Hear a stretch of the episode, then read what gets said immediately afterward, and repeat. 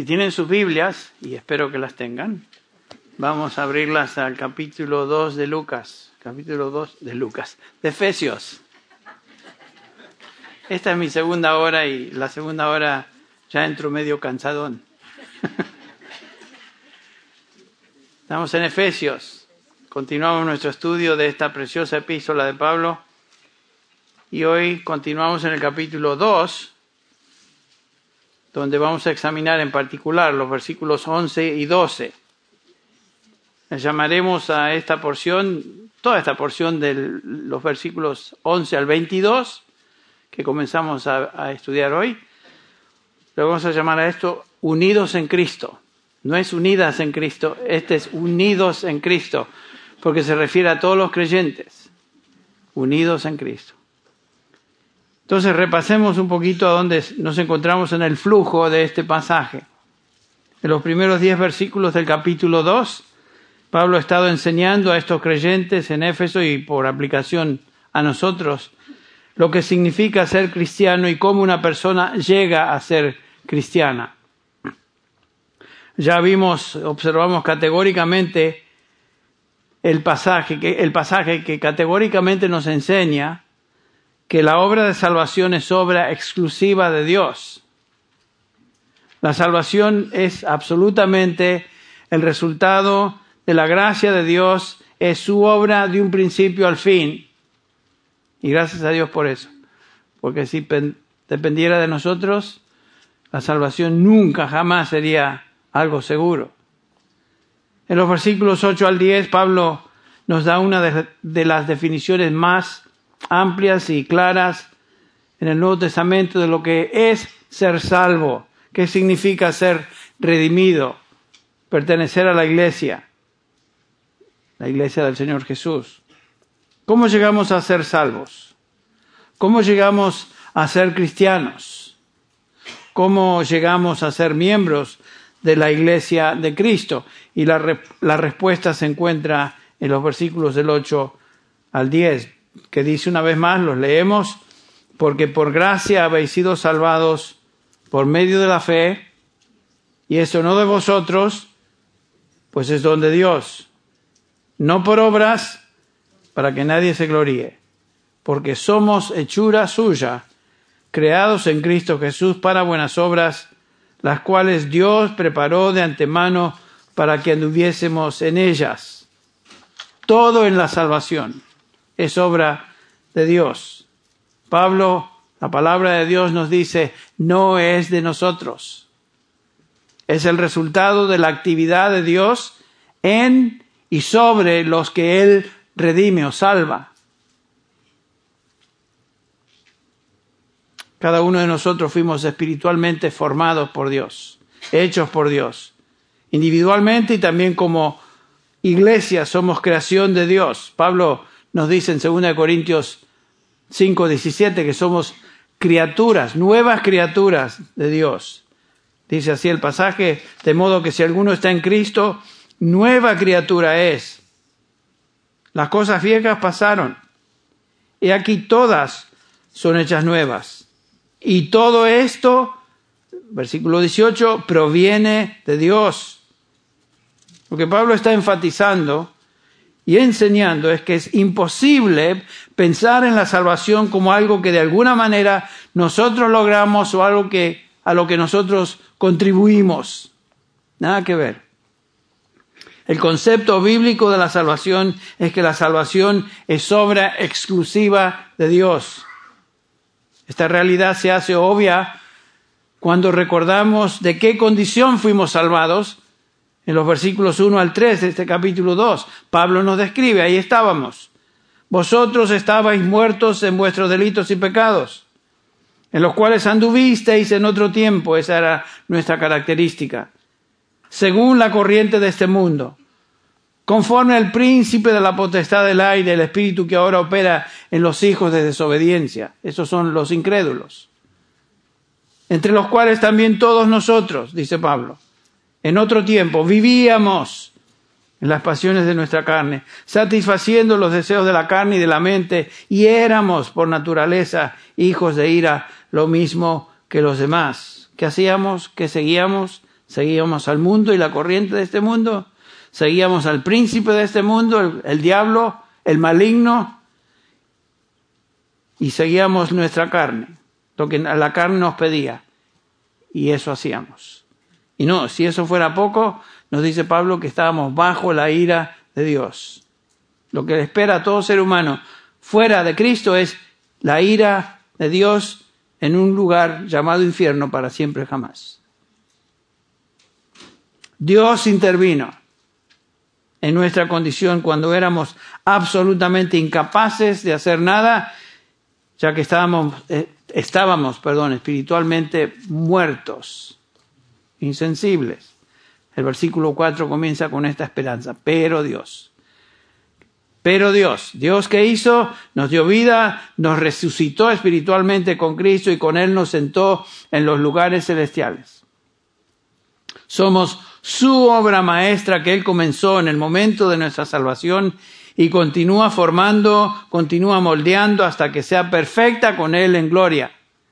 El que comenzó la buena obra en vosotros, Pablo dice, la perfeccionará hasta el día de Jesucristo la obra maestra de Dios en la salvación. Él empieza, Él la sostiene, Él la perfecciona y Él la termina cuando finalmente estemos con Él en gloria. Lo que Dios comienza, termina. Y, aquí nuestra seguridad depende de Él. Bueno, hasta aquí llegamos la última vez. Ahora nos introducimos a los versículos 11 y 12 donde Pablo comienza una nueva sección hasta el versículo 22, dirigiéndose a estos creyentes en Éfeso como gentiles, o sea, no judíos, recordándoles de su nueva posición de unidad con todos los demás creyentes judíos y no judíos. ¿Por qué? ¿Por qué? Por virtud de estar en Cristo Jesús. Y Pablo desea que estos gentiles estos creyentes gentiles sepan que son lo que son por una razón y solamente una razón, la gracia de Dios y su obra a favor de ellos. Como seres humanos, todos ellos habían sido salvados de la misma condición que leímos en los versículos del 1 al 3. Pero había otra condición que ellos, como gentiles, eh, hacía que los separara del pueblo de, Israel y los hacía ante los ojos de los judíos despreciables. Específicamente Pablo les escribe aquí recordándole como gentiles quiénes habían sido ellos antes de su salvación en relación a los judíos. Comienza el versículo 11 diciendo, recordad, pues que en otro tiempo vosotros los gentiles en la carne, llamados incircuncisión por la tal llamada circuncisión, o sea, los judíos, hecha por manos en la carne, recordad que en ese tiempo estabais separados de Cristo y er, esta era la condición de ellos, escuchen, separados de Cristo, excluidos de la ciudadanía de Israel, extraño a los pactos de la promesa, sin tener esperanza y sin Dios en el mundo. Estaremos examinando eso en un en unos minutos. Pero todo este pasaje, desde el versículo 11 hasta el versículo 22, se enfoca en la unidad espiritual que existe entre, entre todos los creyentes, ya sea judíos o gentiles. La falta de unidad práctica entre creyentes ha sido y es un problema común en la iglesia, es triste, en la iglesia cristiana existió desde su establecimiento.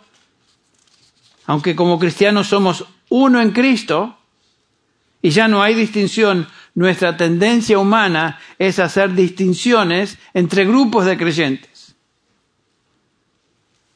Y escribiendo los Gálatas, la lectura devocional que ofrecimos, que leímos hace un rato, dice en Gálatas 3, 26, pues todos sois hijos de Dios por la fe en Cristo Jesús.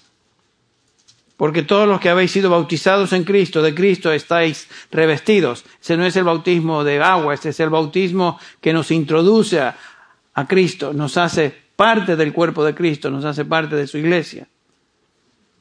Y por esa razón, dice Pablo en el versículo 28, ya no hay judío ni griego, no hay esclavo ni libre, no hay varón ni mujer, porque todos vosotros sois uno en Cristo Jesús.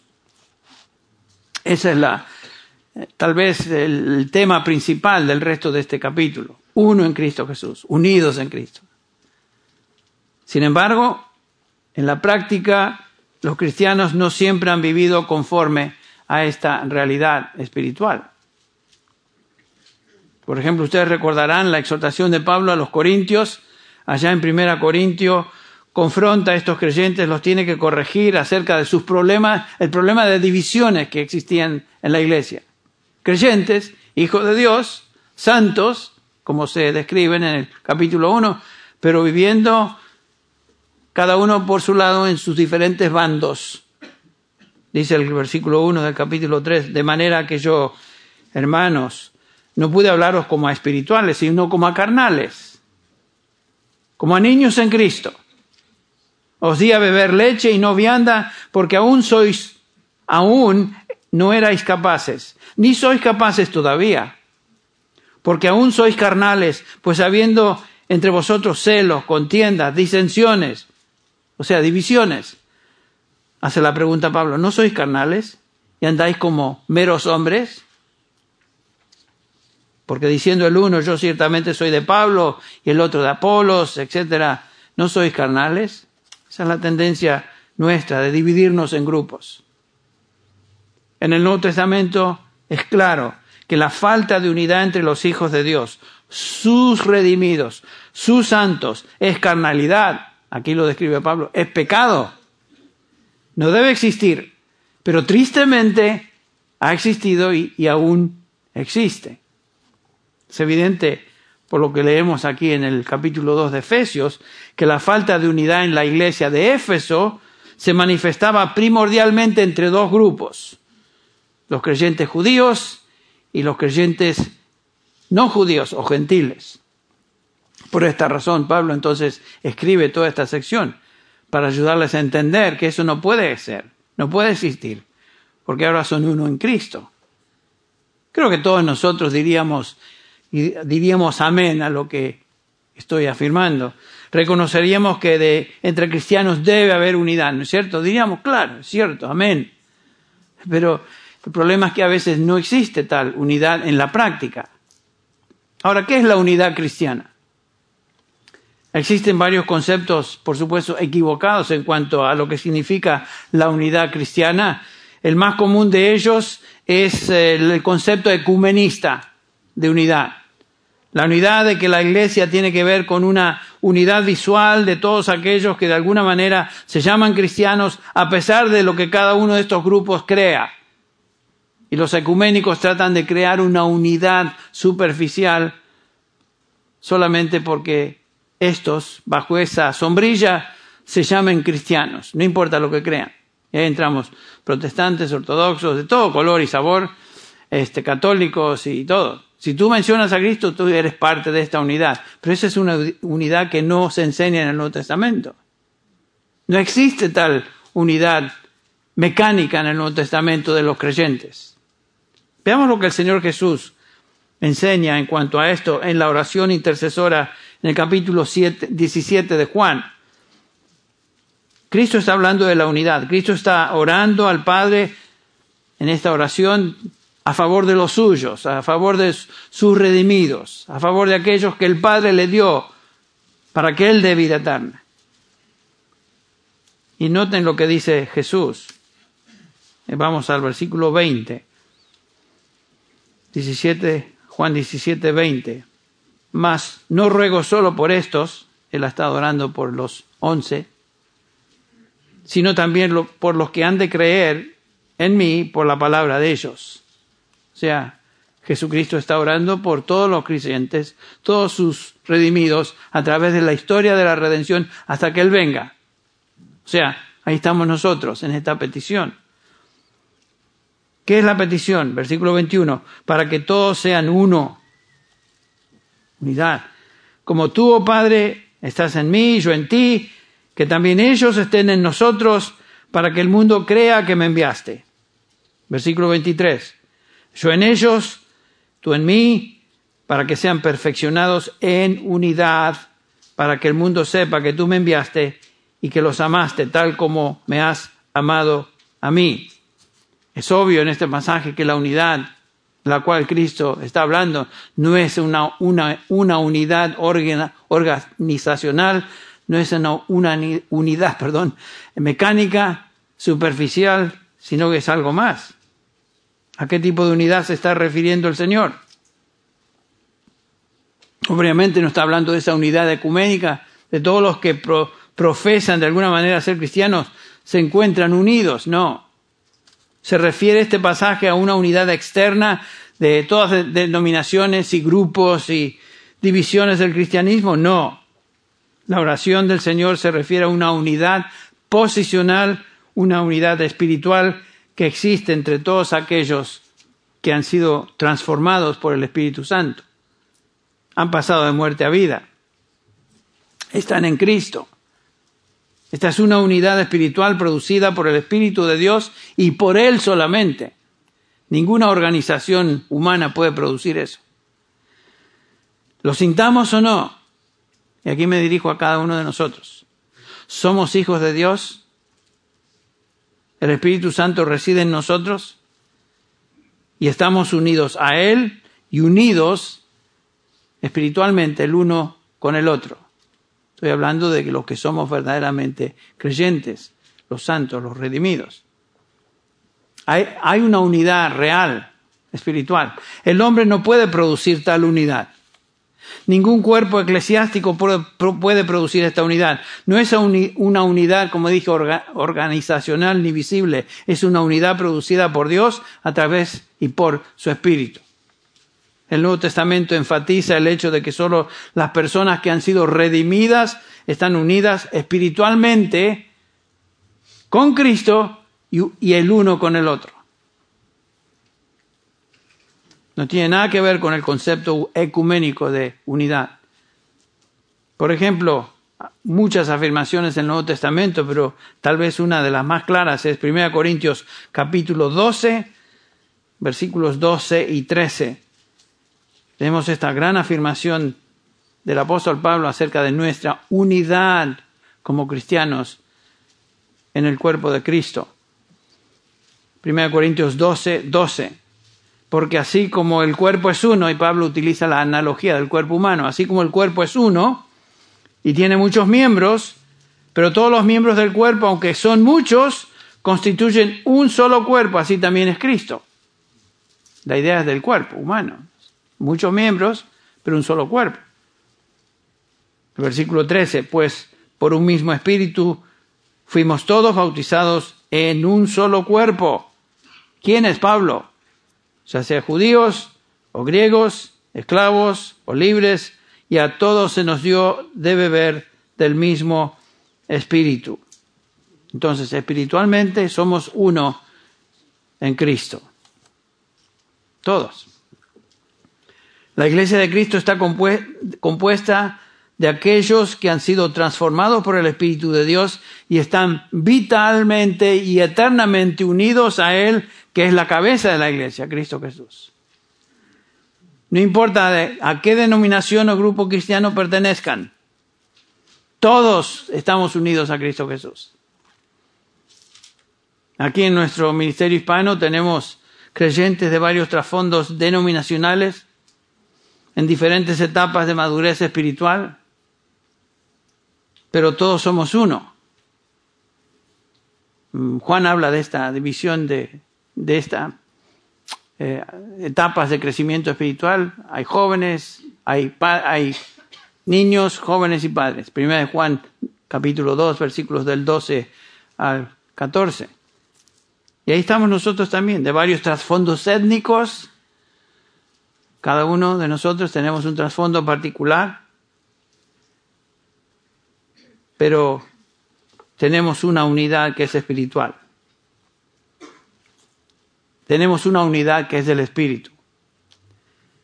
Esta unidad debe también manifestarse en términos prácticos, como veremos en el capítulo 4 de Efesios, que más adelante estaremos estudiando. Pero Pablo nos llama a preservar la unidad que ya ha sido creada y establecida por el Señor. Recuerden, yo pues prisionero del Señor, dice capítulo 4 de Efesios, os ruego que viváis de una manera digna de la vocación o llamamiento con que habéis sido llamados, con toda humildad y mansedumbre, con paciencia, soportando unos a otros en amor. Eso es lo difícil a veces, ¿no? Soportando unos a otros en amor. Yo le amo, pero hoy soportarlo. Esforzándonos, noten esto, esforzándonos, esforzándoos por preservar la unidad del espíritu en el vínculo de la paz. La unidad ya existe. Es una unidad espiritual. Somos llamados a preservar esa unidad, no a crear unidad. ¿Ven la diferencia? Ya hemos sido unidos con el Señor y unidos el uno con el otro. Ahora debemos manifestar esa unidad como cuerpo. De esto nos habla el pasaje que hoy comenzamos a examinar, hasta el versículo 22. Y Pablo nos enseña que el cuerpo une a todos y las distinciones entonces desaparecen. Ya lo vimos en Gálatas, capítulo 3. No hay judío, ni griego, ni esclavo, ni libre, no hay hombre, ni mujer, porque todos sois uno en Cristo. Espiritualmente ya no hay, no hay distinción. No hay distinción de clase social, no hay distinción de raza, estamos hablando de la unidad espiritual de creyentes, o de géneros, sino, género, sino que todos aquellos que hemos sido transformados por el Espíritu de Dios hemos sido hechos uno, dice Pablo, en Cristo Jesús. Ahora, en este segmento, en los versículos del 11 al 12, Pablo nos instruye en cuanto al aspecto práctico de nuestra unión espiritual. Y Pablo utiliza aquí la relación entre judíos y gentiles como ilustración del conflicto que existe a menudo entre cristianos de diferentes trasfondos en esa época y hasta hoy, y hasta que Él venga. Entonces, comienza hablando de la tensión que existía, tensión entre judíos y gentiles. Los judíos, sabemos, menospreciaban a los gentiles y por su, por su parte los gentiles eh, no toleraban a los judíos. Eso fue entonces y en la sociedad moderna continúa, es lo mismo, no ha cambiado nada. Los judíos se miraban a sí mismos, obviamente, como escogidos de Dios, y sin duda lo eran. Era el pueblo de Dios. Amós, capítulo 3, versículo 2, dice, Solo a vosotros, este es el Señor, eh, Jehová el que habla, el Señor, solo a vosotros he conocido o he escogido de todas las familias de la tierra. Amos 3.2. ¿Que Dios no conocía al resto de los gentiles? Sí, por supuesto. Pero solo tenía una relación especial con un pueblo que eran la nación de Israel. Dios escogió soberanamente a esta nación, Israel, como su pueblo por medio de Abraham y sus descendientes. Y Abraham fue llamado como el primero de los judíos, técnicamente es el primer judío, y de ahí viene el resto de sus descendientes, los judíos, los israelitas, y el Señor escogió esa nación, lo hizo soberanamente. Una relación especial de Dios, el soberano del universo, con un pueblo. Y por supuesto llamó a Abraham primero con el propósito de que Abraham y sus descendientes llegaran a ser bendición al resto de las naciones. Pero Dios escogió una nación y un medio, un canal, Israel.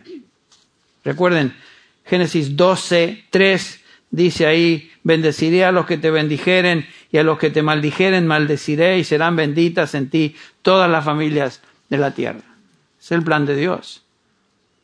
Desafortunadamente Israel fue desobediente y prefirió condenar a los gentiles en lugar de ser testimonio a ellos. Y la, la tensión continúa. Los judíos tenían desdén por los gentiles y pensaban en ellos como inmundos, como perros.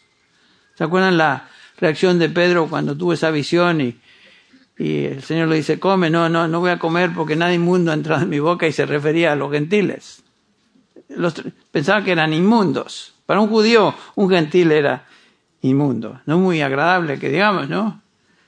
Este, si pasan ahí por la sinagoga y, los miran con cara fea, eh, están pensando eso. Esos son inmundos.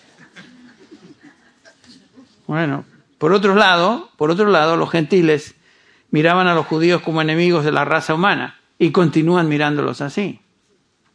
Había entrando entre ambos grupos un marcado um, menosprecio, ¿no es cierto? Hostilidad. Y este menosprecio y hostilidad se había infiltrado aún en la iglesia primitiva, aunque ambos grupos eran uno en Cristo, en la práctica había tensión. De eso habla Pablo aquí. Era difícil para los judíos cristianos quitarse de su mente las tradiciones de la ley y trataban de incorporar e imponer estas tradiciones a los gentiles, la primera iglesia. La enemistad había continuado a tal extremo que en el capítulo 15 de, Hechos tenemos aquí el concilio de Jerusalén y qué es lo que se trató en este concilio. Este concilio se reunió, reunió para resolver una vez por todas la relación espiritual entre ambos grupos, entre judíos, cristianos y gentiles. Y establecer, por supuesto, el, resultado fue que establecieron el hecho de que ambos habían, habían sido aceptados por Dios de la misma manera. No hay división, no hay diferencia entre judíos y gentiles en Cristo Jesús. En esencia, el concilio de Jerusalén, Jerusalén estableció que un gentil no tenía que convertirse en judío antes de convertirse a ser cristiano. Pero eso es lo que los judaizantes pretendían. Ese es el, el argumento de todo el libro de Gálatas. Querían que los gentiles se, se circuncidaran y siguieran ciertas cosas de la ley, eh, leyes de dieta, etcétera, para que sean integrados en la iglesia cristiana. Y la decisión del concilio de Jerusalén fue no, no. De la misma manera que nosotros fuimos aceptados, ellos fueron aceptados. Esta era la lucha entre aquellos que entonces eran judíos y, y los que eran gentiles. Ahora, la pregunta será, y tal vez surge, bueno, ¿será esta lucha eh, de aquellos que son inmaduros en la fe? Tal vez los, los inmaduros tienen esa lucha grande, pero ya la gente como nosotros maduros, la fe no, no tenemos tal problema. Pero recuerden ustedes que eso se manifestó en la primera iglesia, en los líderes de la iglesia. ¿Se acuerdan el relato ahí de Pablo en Gálatas 2, cuando Pablo tiene que confrontar a Pedro por su hipocresía? Y leemos ahí en el versículo 11, pero cuando Pedro vino a Antioquía me opuse a él cara a cara porque era de condenar. Y noten que Pablo se dirige a Pedro. Este no es cualquier cristianito sin madurez, es Pedro, el primer papa, ¿no? No, estoy, soy, soy, estoy bromeando. No, no vayan a creerse eso. Continúa el versículo 12. Sabía que se iban a reír por eso. A veces es bueno decir algo humorístico para que aquellos que andan cabeceando se despierten un poquito. Continúa Pablo diciendo en el versículo 12, porque antes de venir algunos de parte de, Jacobo o Santiago, él comía con los gentiles. Pero cuando vinieron empezó a apartarse y retraerse porque temía a los de la circuncisión. Pedro, no, no, me da, me da no sé qué, vergüenza, me da pena. Entonces, y el resto de los judíos se le unió en su hipocresía, dice Pablo, de tal manera que aún Bernabé fue arrastrado por la hipocresía de ellos. Pero cuando vi que no andaban con rectitud en cuanto a la verdad del Evangelio, dije a Pedro delante de todos, si tú siendo judío vives como los gentiles y no como los judíos, ¿por qué obligas a los gentiles a vivir como judíos?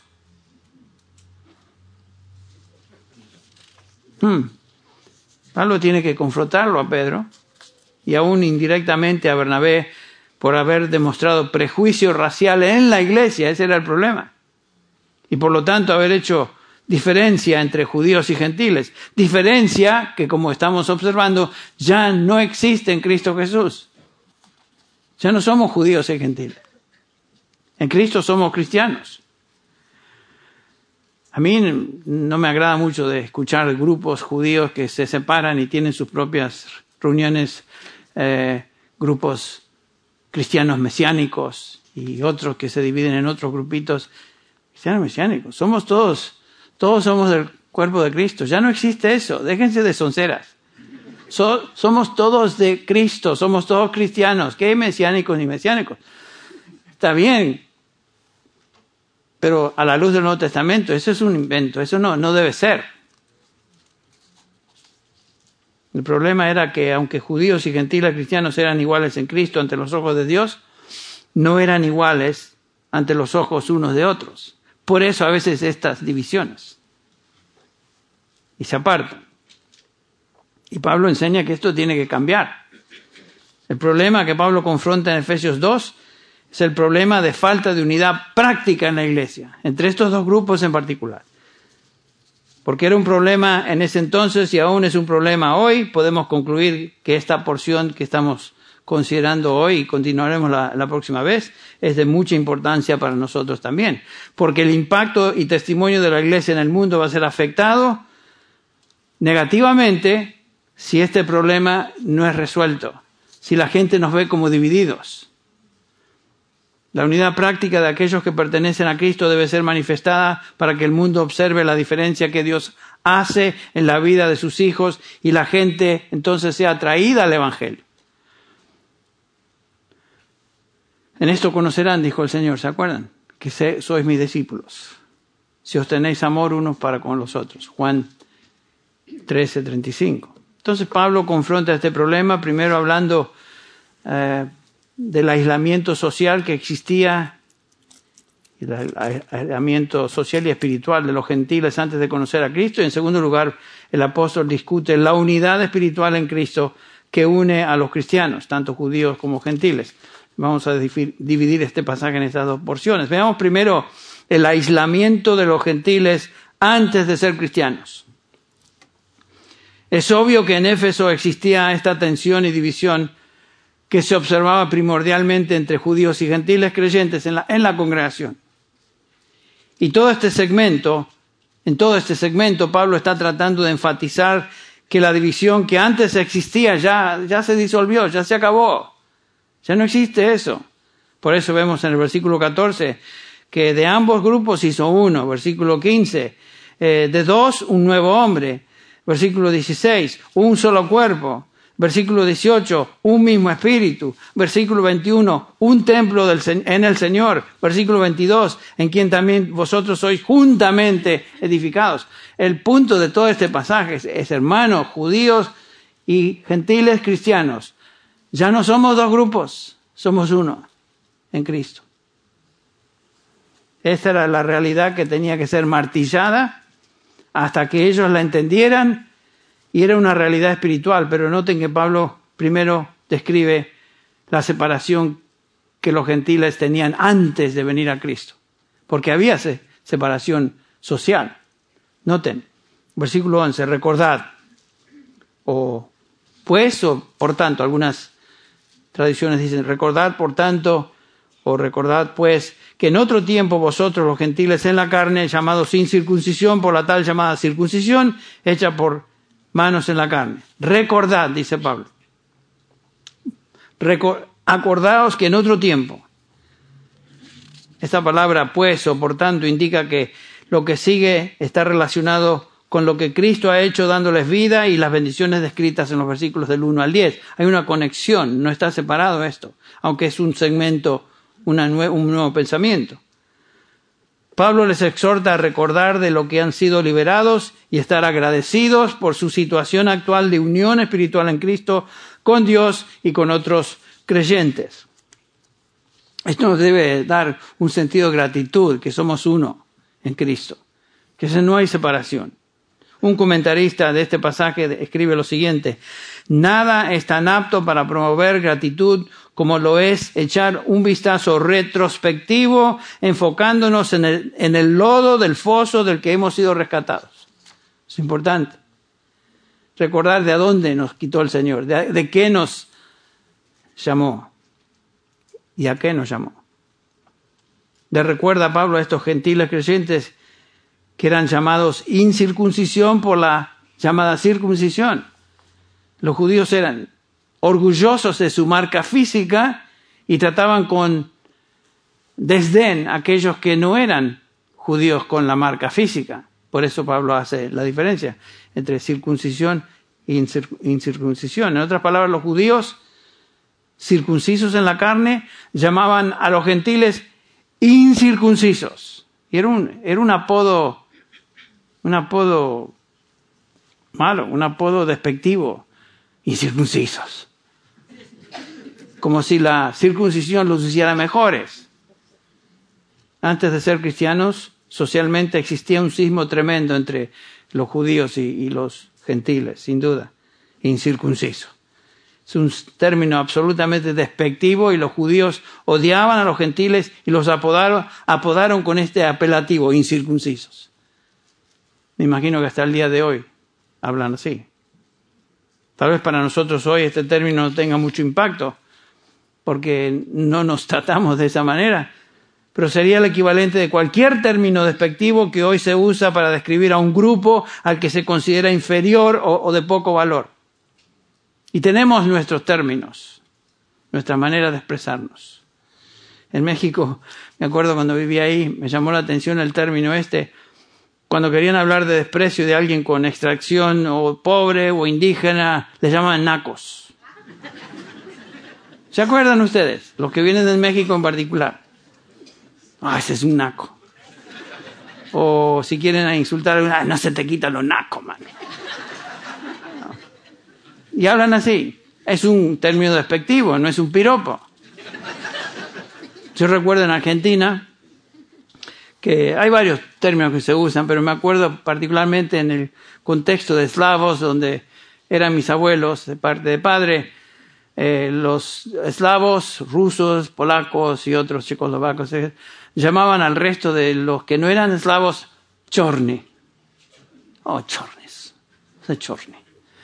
Quería decir despectivamente los que no son eslavos, o los morochitos, o los quién sabe qué. Por ejemplo, mi padre, yo escuchaba eso cuando hablaban entre ellos por ahí, y, pero la, comunidad, no es que entre creyentes era un poco distinto, pero todavía tenían esa distinción, ¿no? Hablaban.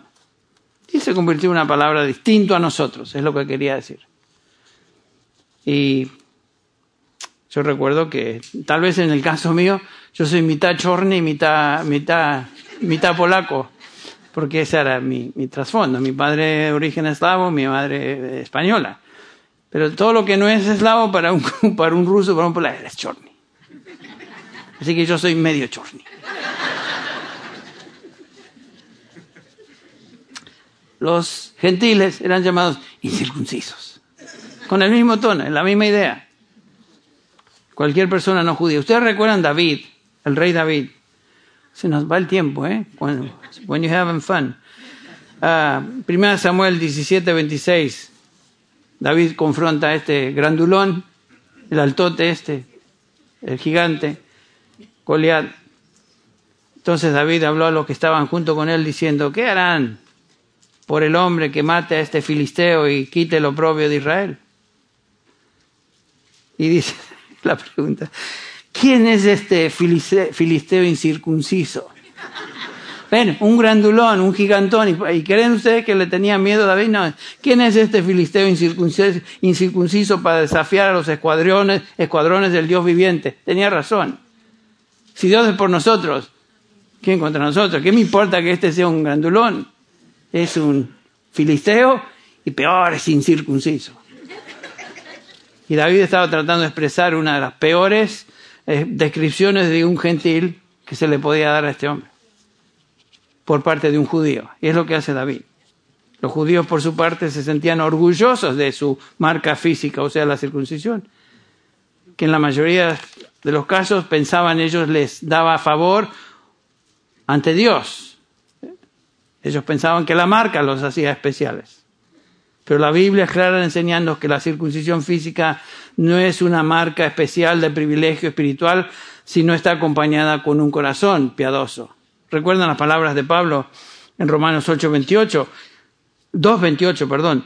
Porque no es judío el que lo es exteriormente, ni la circuncisión es la externa en la carne, sino que es judío el que lo es interiormente y la circuncisión es la del corazón por el Espíritu. Esa es la circuncisión que vale. La marca física no tiene nada que ver.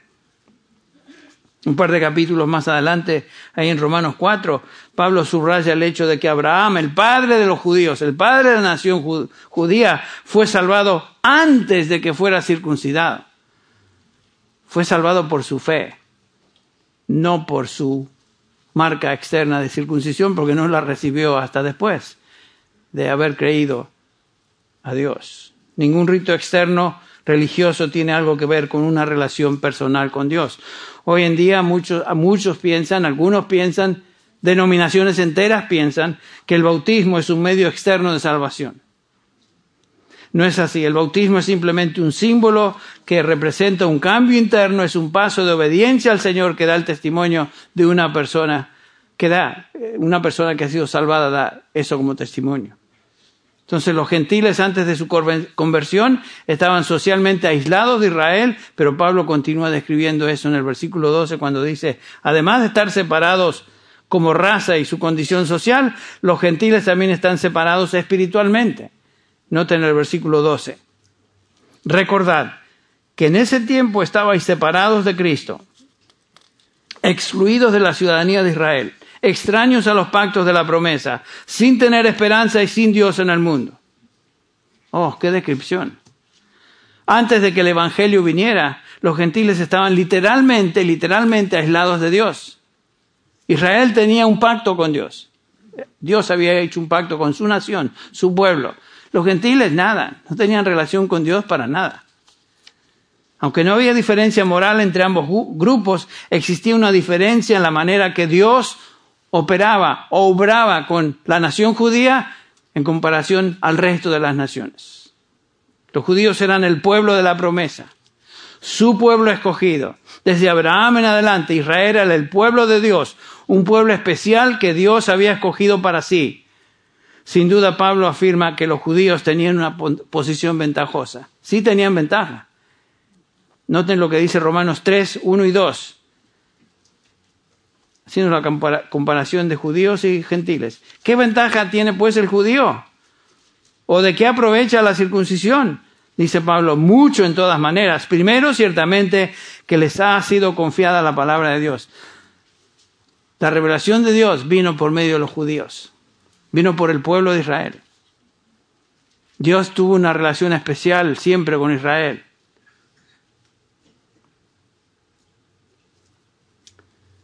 Pablo también declara en este versículo 12 que los gentiles estaban separados de Dios y da cinco maneras. Cinco maneras. A ver si las cubrimos y terminamos. Primero, los gentiles estaban separados de Cristo. ¿En qué, en qué sentido estaban separados de Cristo? Versículo 12. En el sentido de que, que no tenían una esperanza mesiánica, no tenían la esperanza de un Salvador, no tenían la esperanza de un liberador, que lo tenía Israel. La historia gentil no tenía propósito, no tenía plan, sino el juicio de Dios, aunque no lo sabían. Por ejemplo, los filósofos estoicos de la época enseñaban que la historia se repetía en ciclos de tres mil años cada uno y al final de cada ciclo el universo era quemado y comenzaba otra vez. Bueno, invento, pero eso es lo que ellos decían. Su, su historia era una un ciclo, un círculo sin meta ni esperanza. Su religión era la adoración, adoración a Diana en Éfeso, esa bestia enorme y horrible que amamantaba de sus pechos a otras bestias pequeñas. Su religión era sin esperanza. En segundo lugar, Dice Pablo que los gentiles estaban alejados de la ciudadanía de Israel. Israel, ¿en qué sentido? Bueno, eran extranjeros a las promesas de Dios para con su nación escogida, la cual era una teocracia establecida por él mismo y destinada a recibir bendiciones. Ustedes recuerdan eso. A esta nación Dios dio sus pactos, su ley, un sacerdocio, su promesa, su dirección esta nación era el blanco de su amor especial. Los gentiles no conocían nada de esta bendición. Los judíos sí. Sí había ventaja en ese sentido. El Salmo 147, versículo 19 dice, declara su palabra a Jacob y sus estatutos a sus y ordenanzas a Israel. Versículo 20, no ha hecho así con ninguna otra nación en cuanto a sus ordenanzas. No las han, no las han conocido. Aleluya, dice el pasaje. No lo, no lo expreso yo, dice ahí el Salmo así. En tercer lugar, Pablo dice que estos gentiles estaban separados, ya que no tenían un pacto con Dios, extraños a los pactos de la promesa. Dios hizo un pacto supremo a Abraham, bajo el cual todos los demás pactos están incluidos. Y la promesa se refiere a la promesa de Dios a Abraham. ¿Se acuerdan? Génesis 12. Haré de ti una nación grande, te bendeciré. Versículo 3. Bendeciré a los que te bendigan, y a los que te maldigan, maldeciré, y en ti serán benditas todas las familias de la tierra. Dios prometió bendecirlos, multiplicarlos, redimirlos, darle un reino, una tierra, un rey. Esas promesas fueron dadas solos, solo a Israel. Los gentiles como naciones estaban excluidos de esas promesas. Entonces sí había diferencia. En cuarto lugar, Pablo dice que los gentiles estaban sin esperanza. La esperanza estaba basada en las promesas de Dios y los gentiles como, como, tales, como tales no tenían esas promesas. Los gentiles pensaban que la muerte concluía todo y se acabó. Por eso los, los filósofos enseñan, vive como se te da la gana, sácale el gusto a la vida, muérete, porque al fin y al cabo se acabó todo. Muchos en una mente secular piensan eso hoy sacarle el jugo a la vida porque es todo lo que tenemos. ¿Y la esperanza? No hay esperanza. La muerte termina todo. En quinto lugar, los gentiles estaban separados sin Dios en el mundo, dice Pablo. Esa palabra sin Dios en el mundo es la palabra en griego ateos, de donde sacamos la palabra ateos. No es que eran ateos en el sentido de no creían en Dios, un Dios con minúscula. El problema es que eran ateos en el sentido de que no creían en el Dios verdadero. Podía ser que eran tal vez pananteístas, donde Dios es todo y en todo. Eh, la mayoría de ellos eran politeístas, hay muchos dioses, todos ellos inventados de su mente, de su propia imaginación, o sea, falsos, pero no conocían a Dios. No conocían a Dios. No tenían revelación de Dios. No tenían posibilidad de conocer a Dios. Ustedes recuerdan el relato de Hechos 17, donde Pablo está escribiendo, escribiendo, está hablando, predicando a los que les escucharon ahí en el aerópago, eran los griegos, y Pablo les dice lo siguiente en el versículo 22, Hechos 17, 22. Entonces Pablo poniéndose en pie en medio de ellos, de ellos, del aerópago, dijo, varones atenienses, percibo que sois muy religiosos en todo sentido porque mientras pasaba y observaba los objetos de vuestra adoración, hallé también un altar con esta inscripción al Dios desconocido. Pero lo que vosotros adoráis sin conocer, eso os anuncio yo. Los griegos creían en dioses, pero no era el Dios verdadero. Ese es el problema. Eran religiosos. Pero escuche lo siguiente, ser muy religioso, no importa de qué categoría, ni de qué sabor, ni de qué color. Ser muy religiosos no pone a nadie en el camino del conocimiento del Dios verdadero. Pablo no los felicitó. Ah, qué bueno que por lo menos adoráis a dioses. Van en camino. Van en camino. Uno de estos días se encontrarán. No, nada de eso. El Evangelio tenía que ser predicado. Hay mucha gente religiosa hoy que adora a un Dios inventado. Mucha gente. Pero no es el Dios de la Biblia. Ese es el problema. Y la verdad es que Pablo reconoce eso y comienza a predicar el Evangelio y básicamente les dice, hay un solo Dios, hay un solo Dios y un solo mediador entre Dios y los hombres, y los hombres Jesucristo hombre.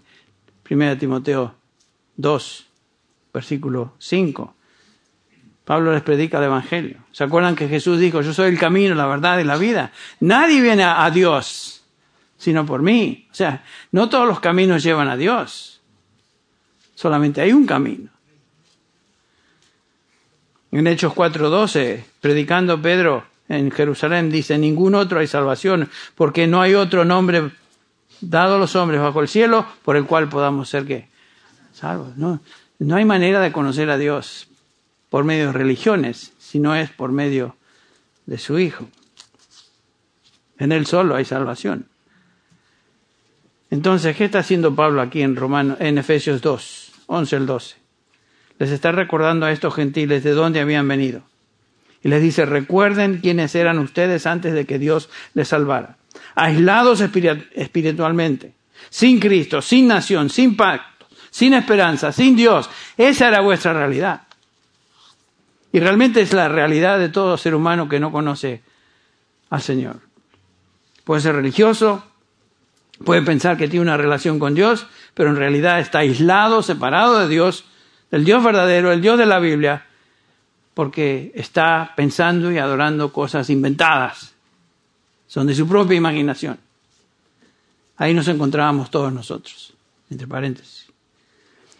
Estas frases en el versículo 12 de este capítulo son tal vez tan terribles y desanimadoras como las que tenemos en los primeros tres versículos de este capítulo 2, donde ya los leímos. Están muertos en delitos y pecados, siguiendo la corriente de este mundo, siguiendo al príncipe de la potestad del aire, siguiendo los deseos de la carne, haciendo la voluntad de la carne, haciendo la voluntad de los pensamientos.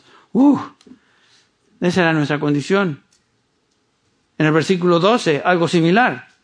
En aquel tiempo estabais sin Cristo, alejados de la ciudadanía de Israel, ajenos de los pactos de la, promesa, de la promesa, sin esperanza y sin Dios en el mundo. Y Pablo hace hincapié en eso. Piensen en eso, recordad. Pero ahora, versículo 13, y aquí comienza el, se torna el argumento. Pero ahora, en Cristo, una frase muy parecida a la que vimos en el versículo 4, ¿se acuerdan? Pero Dios, pero Dios. Ambas frases indican un cambio radical.